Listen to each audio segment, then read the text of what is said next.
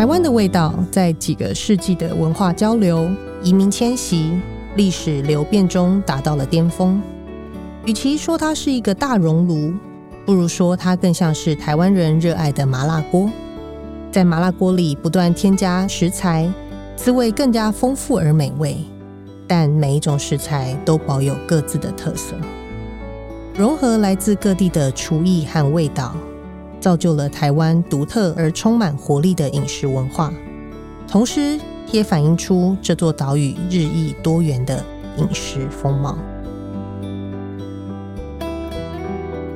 联合开帕独享时光，我是主持人李成宇。有人到国外旅游，会替自己安排一段厨艺课程。在菜市场买完菜，就到环境舒适、景色优美的厨房，轻松愉快做出一道道充满异国风情的料理。但是你有没有想过，如果外国朋友来台湾，你会教他们做什么菜？这个问题我一直想问今天节目的来宾，Cook in Taiwan 旅人料理教室的创办人蔡佩君。承宇哥好，各位听众大家好。Cook in Taiwan 是一间教外国朋友做台湾菜的料理教室。是那佩君最近也出了一本英文食谱，Taste Taiwan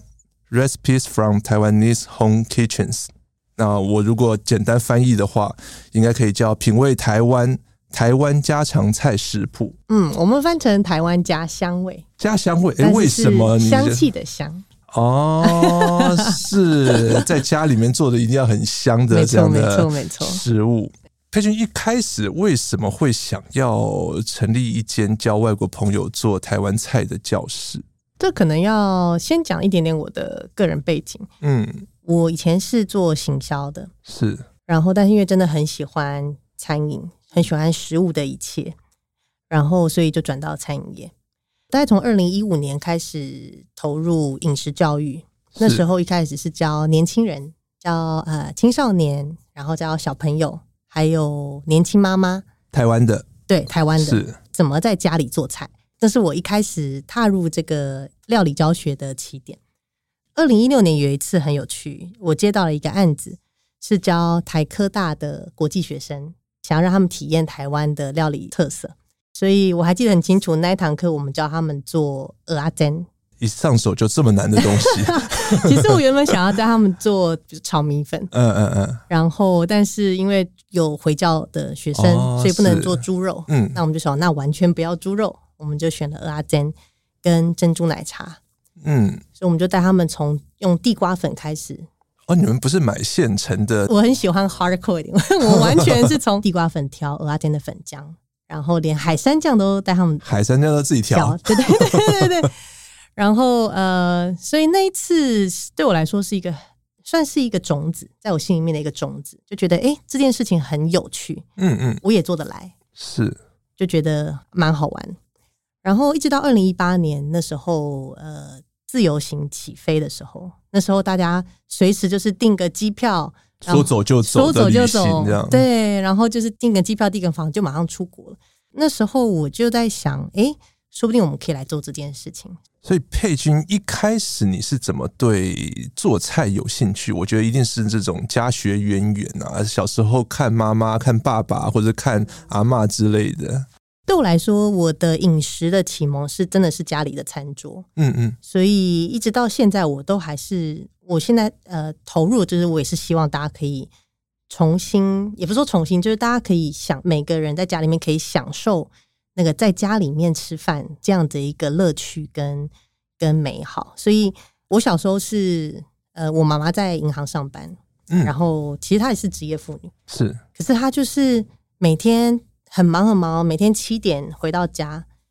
然后他都还是可以马上进厨房，然后马上半个小时内就煮出三菜一汤。哇，半个小时可以三菜一汤，很厉害，真的很厉害。然后，然后他以前就会回来前，呃，半个小时前打电话叫我煮一锅白饭，他就说，嗯、他可能说，哦，今天就说，呃，今天煮两杯米好了，嗯，然后我就会去厨房里面洗米啊，然后呢放到电锅里面啊，然后。煮饭，然后等着他回来。他回来就可以马上炒菜，饭已经煮好了。没错，没错。然后我们就一家坐下来吃饭。嗯，所以那个对我来说是到现在还是非常非常深刻的一段家庭时光的回忆。我也是希望，包括像这本书，包括像我们后来做的很多的推广，都是希望这样的事情可以持续的发生下去。出一本英文的台湾所谓的家乡味的食谱，跟你原本在做的这种教外国朋友的厨艺教室有什么不一样？为什么你要进一步的出一本食谱？其实很不一样，因为我们在经营料理教室的时候，其实我们选的、我们开的课程，说实话还是要比较市场导向一点。所以我们现在有常态的六个课。最热门的，大家还是最喜欢的，就是小笼包牛肉面。我稍微看了一下你的课程，我觉得，哎、欸，我还我也都还蛮想学的。你们有小笼包牛肉面这个课程，然后里面有教你捏小笼包、做红烧牛肉面，然后还有教你做一些小菜。刚刚讲到搓这个珍珠、做奶茶，对，你们也有宴客的台菜料理，嗯。乌鱼子炒饭、三杯鸡、五味中卷，你们还教学生做豆花，还有早餐，所谓的传统台式早餐。嗯嗯嗯嗯，佩君，你们教什么？我们教那个永和豆酱里面吃的东西，啊、是对，教他们怎么用黄豆去。从黄豆开始煮豆浆，你们都是从这种很原料食材开始就在教学生哦。对对，那其实也是我小时候的回忆。我现在还记得我妈在厨房里面煮豆浆那个生豆的那个味道啊，是是是，所以她其实是在家里面做得到的。啊，这个是有点，这现在人也很少在家里面自己磨豆浆这样子。对，然后我们还有一个课很很受欢迎是那个小吃的。哎，对，你在小吃课里面，你教外国朋友做炸盐酥鸡，哦，这个刚刚讲的蚵仔煎啊，然后炸地瓜球，哎，我觉得这个很有趣，这个很有趣。对对对，然后还有包括像呃卤肉饭，啊，你们也叫卤肉饭，卤肉饭挂包。我是说，这都是有市场性的，意思是说，其实这些课堂这些菜的选择，是我们去翻外国人看台湾的旅游书，嗯，里面他们来台湾会吃的菜。他们会想要去尝试的东西，他们觉得有兴趣的东西，嗯，那我们再从中间去把这些主题抓出来，把面食、把小吃、把早餐、台菜抓出来去做这个设计。但是里面有非常非常多 cover 不到的地方，就是比如说我刚刚讲的家乡味的部分，嗯，比如说或者是像比如说呃，比如说爱玉。比如说，你该不会也是从爱玉子开始洗起吧？啊、哇塞！对对对，就是会有很多我觉得也很有特色的东西，但是在比如说热炒菜，或者是说呃节庆包粽子等等之类的这些菜，我没有办法在我的教室里面常态的去推，是因为我可能开不了课，人数没有办法一直都达到那个开课的标准，所以这些菜我就想要用这本书来去做一个补充。所以你的构想是两个是完全相反的方向，一个是课程的话，你就会比较所谓的市场导向，看看外国朋友平常会接触什么，喜欢什么台湾的东西，可以想象啦。因为如果我是一个观光客，我去异国，我一定是接触到比较多的街头的小吃啊，餐厅里面的菜呀、啊，我比较少接到可能佩君你想要传达给他们的所谓的。家常菜，家里面的料理，或是比如说像有些，比如说碗粿，嗯，这类型，比如说米制品这些东西，其实或是萝卜糕这些东西，我没办法开课，但是我可以透过书籍，我可以把它做个更完整的介绍。我觉得相辅相成了，就是这本书，我们希望它是一个更广、更全面性的在讲台湾饮食文化，嗯的这样的想法去做的。刚刚我们讲到的，可能外国朋友比较喜欢、比较常吃的东西纳入课程，我就很好奇。这种中间的一定会有一个尝试错误的这个过程嘛？就哪些东西你试过，其实嗯，外国旅客其实没那么喜欢的台湾的食物。嗯，其实说实话，比如说外国人对于一些我们说 QQ 或是狗狗的东西，他们其实没有那么爱，因为在他们的饮食习惯里面没有这样子的类型的东西。所以像是比如说像霸丸。比如说，像是呃，鹅啊煎，其实也不是所有人都可以接受。是，是这类型的是他们需要，可能是真的是 foodie、呃、比较愿意有勇气去想要尝尝看。对对对对对。嗯嗯嗯、然后像在我们教室里面有一个东西，我从来没有做过，就是臭豆腐。但是你又把它放在你的食谱里面，对不对？呃、我食谱里面其实放泡菜。嗯嗯嗯，但是台式泡菜一定要就拍照上一定要跟臭豆腐，臭豆腐在一起哦，是。但是其实我们就没有教臭豆腐，因为大家在家里面其实不太可能，呃，不是不太可能，就是不容易做臭豆腐。而且要照你的脉络的话，我还要先让那个豆腐发酵才行。对对对对对对对对对，所以就是大家不容易在家里做，所以我们就变成是就没有教臭豆腐。那佩君，我们可以聊一下。好，我们从整本食谱的架构来聊好了。你从烹饪的技法，很多台湾的家常的烹饪技法，然后常用的调味料开始写，介绍了这个炒锅、电锅等等等等。刚刚你也提到了，你在里面除了真正我们在家里做的菜之外，你也在有一些章节里面谈到了台湾的台式的早餐，然后一些台湾常见的小吃。但这个并不是我们会在家里面做的东西很多，我觉得，嗯，为什么你会这样子铺排你的架构？这次有分七个章节，嗯嗯，那前面三个章节就是我讲的是 in the wok，就是其实是热炒。炒类的，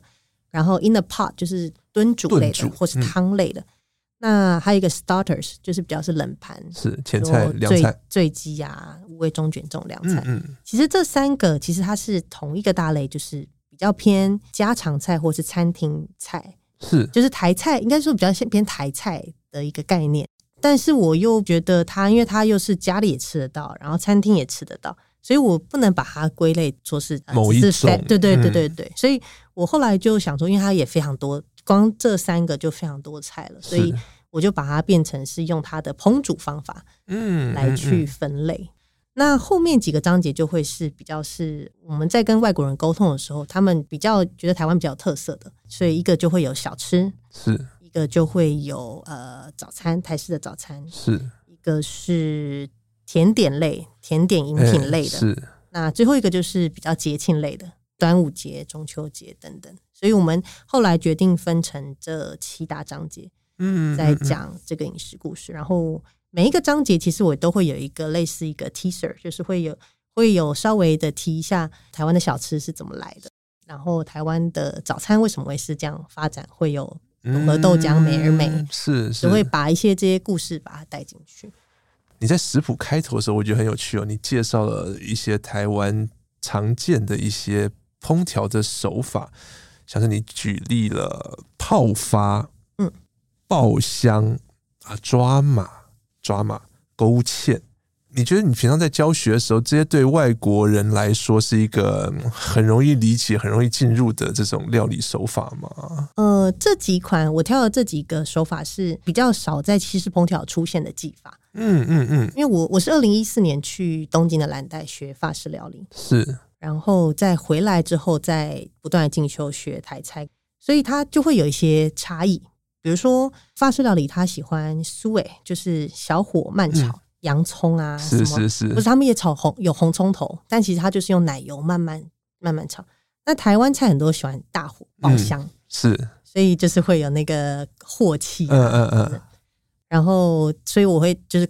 我觉得爆香是一个蛮特别的。再来一个是刚刚讲那个抓马，嗯，就是也是一个台菜里面蛮特别在处理。肉类的那个嫩度的一个方式，一个小技巧。那这个其实，在西餐里面不太会这样子。在西餐，他们怎么样处理肉？各种肉类的所谓的舒肥吗？舒肥，然后他就是把它煮到恰到好处，就不会像我们还可以这个抓个马，让它这个对对，帮他包一个 包一个那个，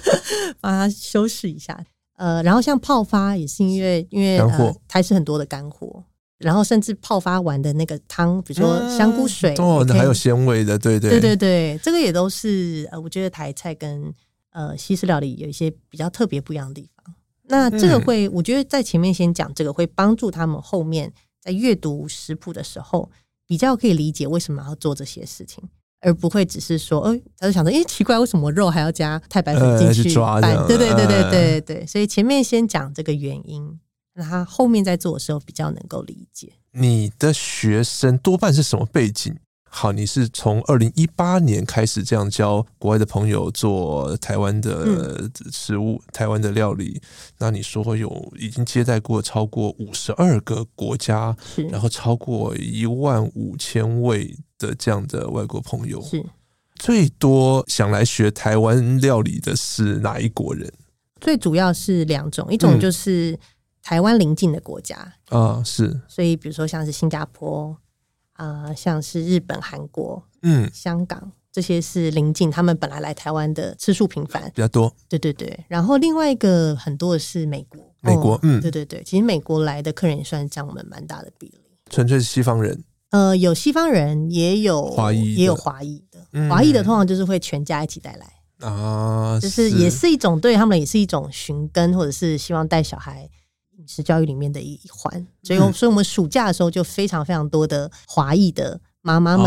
带着 下一代来，对，带下一代来一起做菜，一起呃。可能也，我觉得三炮也是他们小时候的一些的回忆，回忆，然后希望可以一起建立起来。就希望也是透过这种味道上面的传承，然后把这种内在的文化再传给下一代。因为我觉得，其实与其说呃，我们是教他们做台湾菜，说除了我们是教他们做台湾菜，除了是教技艺跟怎么做菜之外，嗯、其实我觉得更。有趣的，更重要是告诉他们这些台湾菜背后的故事。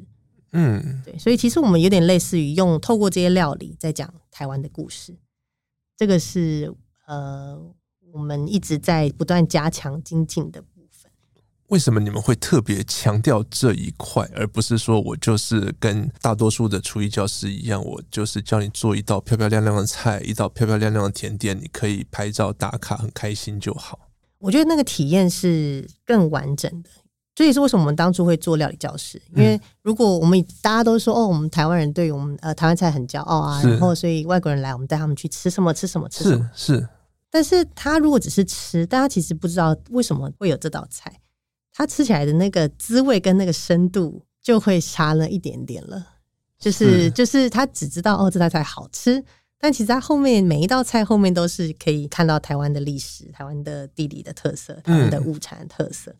所以那个其实是让这道菜更有滋有味的方式的的灵魂。培君可以给我们一两道你食谱里面菜的例子吗？比如说，我们就讲我们刚刚讲鹅阿煎好了，嗯，鹅阿煎为什么？其实蚵仔煎在华人的文化里面是很多的，多对，蚝煎、海蛎煎什么的。对，在中国东南沿海，在新加坡、嗯、在马来西亚都有类似的料理。但台湾的蚵仔煎特色在哪里？第一个，我们用比较多的地瓜粉去做那个粉浆，嗯，那是因为我们台湾我们说韩籍囡仔嘛，是，是，我们确实是台湾 做用韩籍混去做这些小吃的一些历史是一直都有。那第二个是。呃，我们的酱跟这些呃蚝煎、海蛎煎也有点不一样。我们的酱，这个我们一般说海山酱，嗯，它其实是一个台日混血的酱。哎、欸，这怎么说？因为海山酱你去调的时候，其实会加味增、味增，会加酱油，是，甚至会加一点辣豆瓣，嗯，又有一点点穿进来，是是，所以它其实是一个。我觉得很有代表性的，就是在一个台湾的历史的缩影，导致哎出现了这样子的一个组合。嗯，所以其实每一道菜后面都可以讲，包括像我们在教外国人做小笼包、牛肉面，我们也会跟他讲，其实台湾以前面食不是那么多的，在二次大战之前，因为我们是种米为主，那为什么会开始吃小笼包、吃面食等等？那就是会跟二战之后。美元面粉来，然后国民政府迁台，然后呃，全中国各地的移民来到了台湾这边的时候，带来他们的技巧等等的，嗯、就是那个就是形塑了现在面食其实是跟米食等于是已经是五十五十 percent 的这样的一个文化了。嗯、这就是我们就可以讲，那为什么人家就会说，哎，小笼包是不是上海？嗯，对，对对，为什么会变变成台湾的特色这样子？对对对对，所以其实后面就有很多故事可以讲。当这些讲了之后，他对台湾就多认识了一些。透过你的这一本食谱也好，透过你的厨艺的教学也好，其实你是在讲一段台湾饮食史。哎，对，所以在这本书的一开头，其实我们也试图的用比较浅显易懂的方式，嗯，是讲了台湾的饮食史。刚刚提到的，因为美元面粉，然后台湾的这种米食之外的这种面食开始发达，我觉得可能对一些海外比较有近代史的一些众生，然后有一些世界观的客人来讲是很有感的，马上可以连接起来他的历史的一些知识或者是一些回忆。对对对，而且我觉得人人都、嗯、人人都爱都爱吃好吃的东西，是人人都爱听好听的故事。所以你在食谱之外穿插了很多所谓的故事，办桌，你写了菜市场，你也写便当。嗯，刚刚提到的一些台式早餐、茶文化，然后一些节庆等等，你会写了一个一些小文章来介绍台湾的这些，不管是生活上面的经验，或者是一些饮食文化相关的东西。有一篇在讲茶文化，嗯，就是现在大家都看到珍珠奶茶，哇，台湾珍珠奶茶红遍全世界，但它到底是怎么来的？就是讨论到底为什么人开始，为什么大家开始喝珍珠奶茶？珍珠奶茶其实也大概四十年的历史，从一九八零年代，大概是我出生的那个时候。那在之前是什么呢？之前就是功夫茶，然后类似、啊、是，就是我爸以前我们小时候也是啊，我就坐下来跟我爸一起喝泡茶、泡茶等等，这些其实是它都是有一个脉络在的。你如果凭空只是叫珍珠奶茶，我觉得就好可惜哦。是，还有好多。可以介绍台湾很棒的乌龙茶，台湾的种茶的文化跟历史等等。我对便当那一篇特别有感，因为你在里面提到说，哦，我们上小学要带便当的一些回忆。你去台湾很多自助餐厅打便当，然后你也提到了哦，台湾便当要吃热的，可能跟日式的便当冷的居多，比较不一样。嗯嗯嗯，就我觉得这种比较很有趣，跨文化的比较啊，或者是把一些台湾某一个年代我们共同在做的一些事情，然后记录在食谱里面，然后让更多的外国朋友哎了解。某些时代，我们的一些饮食的回忆是什么？嗯，我觉得著作就是本身都还是会跟包括像作者的我们的背景，跟还有现代这个时空的的状态是密切相关。那，所以我这本书，我当然可能也没有办法追溯到很早很早以前的台湾的样貌，或者是我只能就呃我们这个 generation 看到的这些的样貌来去做阐述。对，但是。我们就尽量把它写的生动，写的写的深入一些，这样子。尤其是其中两样，我们日常生活中我们可能很习惯，但是你特别把它们拿出来写的两样烹饪器具，一个就是中华炒锅，一个就是我们的电锅。对，你为什么特别写这两种锅？因为其实台湾的厨具也其实很有特色，有很多可以写，嗯、但是我不希望这些厨具会让人家觉得哦。那如果我没有这些厨具，我是不是就不能做台湾菜？欸、我希望降低那个门槛，是就是呃厨具或者是这些用具的这个门槛，因为因为这本书毕竟是希望让大家在全世界所有的厨房都有机会做出台湾。所以，如果我在一个美国某一个州某一个家里面的厨房，对，然后我只要去买一台电锅，买一个炒锅，我就可以做你食谱里面的菜。其实我甚至我都在里面写说，你就算没有，你也有什么替代方案哦？是你没有电锅，你还是可以用你现有的锅子怎么去蒸它。或是你用呃慢煮锅，比如说他们是铸铁锅，嗯，也都可以去做炖煮。是。那我特别挑这两个出来讲，是因为我觉得是真的很有代表性。特色。对，我提的中华炒锅是不锈钢的，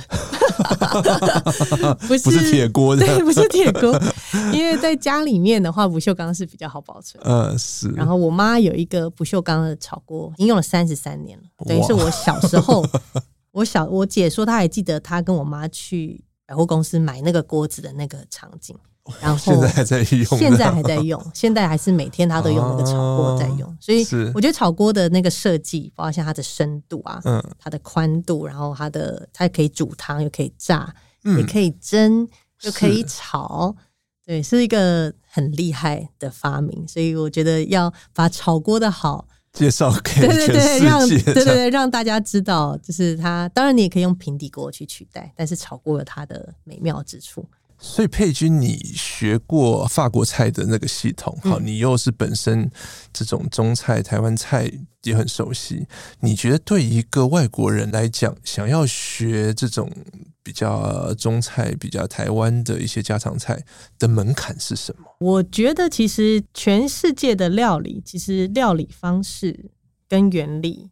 不出外就是温度跟调味。包括、嗯、像我们在教牛肉面的时候，其实它的很多的流程都跟比如说法国人做红酒炖牛肉，其实是三有点类似，嗯、是是，只是说我们是用米酒去增香，那他们是用红白酒。嗯等等的，或是我们的香料上面选择不一样，所以其实我觉得在教课的时候，发现其他大大部分大家是很容易理解的，嗯，因为其实如果你是会做菜的人，其实归结起来做菜的方式跟技巧是差不多，所以我觉得重点还是在于呃材料，嗯，然后还有调味料的选择上面，所以调味料上我们也有特别有一个章节在讲每一个调味料你在购买的时候，你有没有特别要注意什么事情。比如说酱油，我们就有讲到台湾的酱油就跟比如说广式生抽、老抽就不一样喽。是，是我们就是有分，比如说薄盐的啊，或者是像是湖底油这种比较红烧类的啊，是，或者是酱油膏啊这种加甜加淀粉的，会在调味料上面也会多一些琢磨，帮助他们更容易做出到底的台湾味。讲到这个台湾味，对，我觉得。你定义的很有意思，我很少看到有人很明确的告诉我台湾味是什么。但是你用一段话，你总结了你认为的台湾味，我把它翻译成中文。你觉得台湾味有三杯：有酱油的味道，有糖的味道，有糖醋，有姜跟麻油，有猪油、葱、沙茶、胡椒粉、五香粉、大蒜、烟熏。中药，然后你也加了果香和原味，嗯，有没有什么我漏掉的？应该没有，嗯，嗯，嗯，为什么你会这样子定义台湾味？而且我觉得，哎，对，我想到的大概也就是这些。这我觉得这比较不是算定义，嗯、这部分我比较希望是，呃，稍微把几个特色的味型把它拿出来。特色味型，对对对，对我来讲它是味型，嗯，这些味型是你如果把台菜跟中菜。去做比较的话，也是说台菜里面比较特别的，嗯嗯，味型是对，所以比如说像我那时候在写书的时候，也有人跟我说，哦，外国人很喜欢吃麻婆豆腐啊，或他很喜欢吃宫保鸡丁啊，你要不要写进去？嗯，那当然，台湾也有台湾的麻婆豆腐的。这本书就要叫 Taste Sichuan 了。对，不是，呃，台湾的麻婆豆腐跟宫保鸡丁也是有台湾的特色，因为不是用牛肉这样的麻婆豆腐，就是还是会有差异，但是。但它的那个独特性或代表性没有那么强，所以我就没有把它放进去。这几种味型对我来说是，我觉得是蛮特别、蛮有趣的。就是包括像我们台湾大部分是用白胡椒，就跟西餐大部分用黑胡椒会有点不一样。那包括像我们用五香粉，这些也都是蛮有特色的调味料。嗯嗯嗯。对，有的时候我们那个，比如说你五香粉的味道一出来，你就会被触动啊，这个就是我平常在吃的东西，这样子。对，我们常常遇到那个呃外国人，我就问他说，尤其是在台湾住比较久的外国人，嗯，我就问他说，你觉得台湾菜的味道跟你家乡味道有什么不一样，或是你有没有比较不习惯什么？嗯，然后就常常会有外国人跟我说，哦，你们每个菜都加八角。是五香，他是每次都吃到那个，然后或是有些人就会说，哦，你们的菜都偏甜，都会加一点糖。啊、那个在住台南吗？其实，在台北也会啊，会因为大家现在可能用糖去取代味精。我觉得料理本身，它有时候味道重一点是比较能够有满足感。嗯嗯，或是比如说像你吃甜点的时候，你最后吃一顿饭，最后有一个够甜的甜点，你会觉得啊，就是。定下来就有一种满足感的感觉。如果你做外食，就会越来越重口味；吃外食也会越来越重口味。嗯、是主菜跟吃外食有一个最大的差别，就是主菜的话，你可以因为你你那个是一个无感的一个刺激跟享受，就包括从你摸到那个很粗壮的葱，很很健壮的那个红萝卜，然后切菜，包括像你煮假设。做控肉好了，嗯，你那个酱油淋到锅子里面，哇，的时候那个香气是，就是那个就会让人家很满足，就让他觉得就是五感上的享宴。但是如果你只是就是滑手机滑完，然后或者是你工作工到一半，然后叫了一碗用纸碗装的，很没 feel 这样。牛肉面的时候，它那个就必须一定要够重口味，嗯，你吃了才会觉得满足。就我觉得这个就是外食跟在家里面做饭最大的差别，对啊。所以其实这本书也其实是写给外国人，也是写给年轻一辈的台湾人，是，就是我们。大家都是年轻人了，是是是，写给我也是想要写给我们这个时代人，就是其实在家里面做菜，它是有很多的乐趣跟可能性。所以这一本会翻译回来中文版吗？啊、哦，我希望有机会。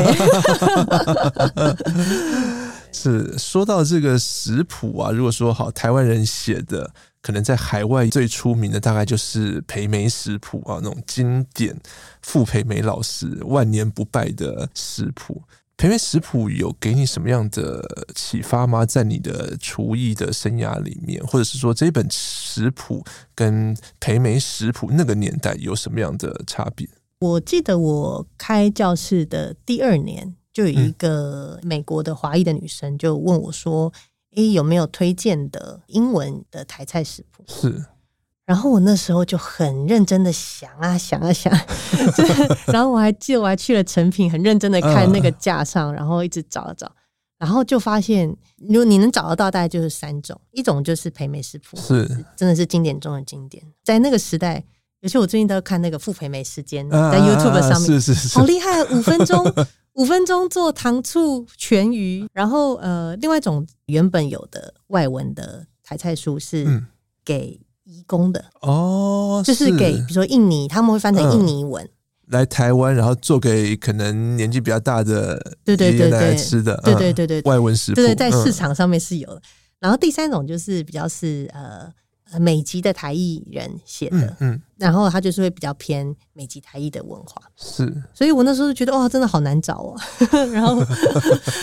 也是因为这样，然后就渐渐觉得自己我们想要用到底台湾人的角度来试图写这一本书。嗯，对，我觉得其实会用英文写作，我们还是有我们的目的性的，就是包括像培梅食谱，其实那个年代，呃，我那个年代其实傅培梅老师很重要的是，他是有点。在当时的政治的氛围下面，其实是想要在台湾树立一个中国正统性，所以它培梅食谱里面有各省的菜系，这样子。没错，所以它里面的食谱就是非常非常多，然后就是就是中当代的中国菜都在里面，嗯、所以他是，然后他希望去讲这个中国的正统性，所以也用英文翻译来去做这件事情。那我们现在比较不一样，是我们比较像是用英文写作让。更多人有机会去看到这些台湾比较道地的故事或是文化，嗯，而不会只是像呃很多著作可能都是华文的著作，嗯，包括像我们其实我这几年很喜欢拜读各大老师们的那个著作，比如说陈玉珍老师，嗯嗯，比如说呃曹明忠老师，是，我觉得这本书现在可以出来，是因为这几年这些呃老师们。开始投入去研究台湾的饮食史，呃，让我们这些后辈可以吸收，然后再去转化，去变成类似一个转译者的角色。你一开始有提到说，哎，你怎么会喜欢上厨艺，喜欢上做菜，就是跟你小时候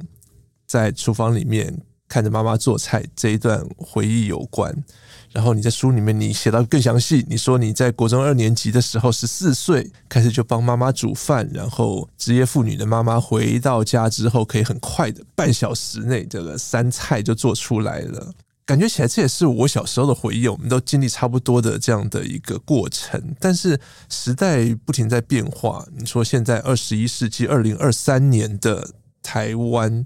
双薪家庭，平常真的也是很难这样子。开火做饭，可能我们下班之后已经不容许我们把三菜一汤搞出来这样子，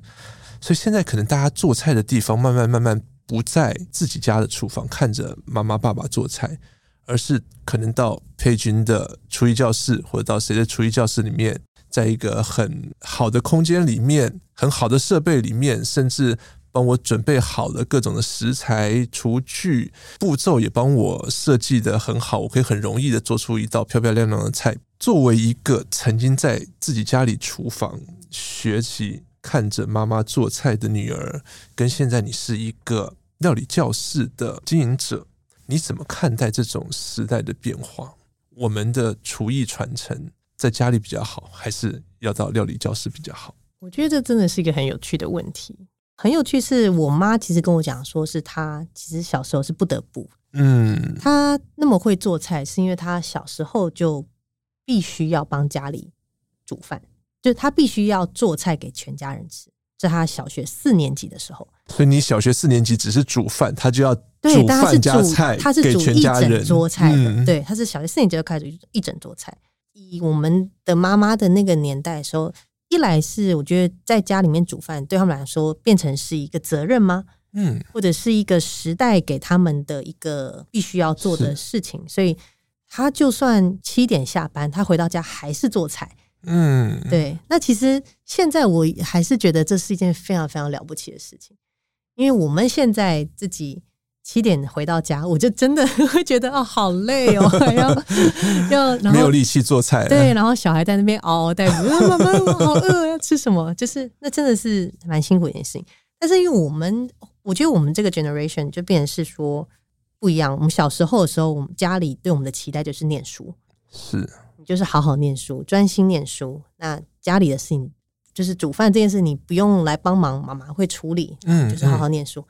但是遗憾就是，当我们念书、念书、念到高中、大学的时候，我们离家了，想要自己做菜了。对，想要自己做菜了，结果去住了大学的宿舍，完全没有厨房啊，是。然后你没有任何做菜的机会，一直到工作、毕业工作了，然后你可能组建了自己的家庭，才开始觉得为了健康要开始做菜。嗯，所以那个时空背景是真的很不一样，不同的年代。呃，时代人的背景是不一样，所以以我们现在来做料理教室，我觉得我们要做的事情是，呃，因为大家的煮饭的呃时间跟经验值是少的，是越来越少的，所以我们变得要用更简洁，或是更有系统性，嗯，或是更有逻辑性的方式，是来帮助大家来进修的时候，可以很快速的抓到一些方法。对，所以。他就变得不是在经验中学，以前妈妈们是在经验中学，他每天都煮。那我们现在在教，变的是他是要用学一个新技能的一个技巧式，然后然后有点有点逻辑式的这样子的教学方法，所以会不太一样。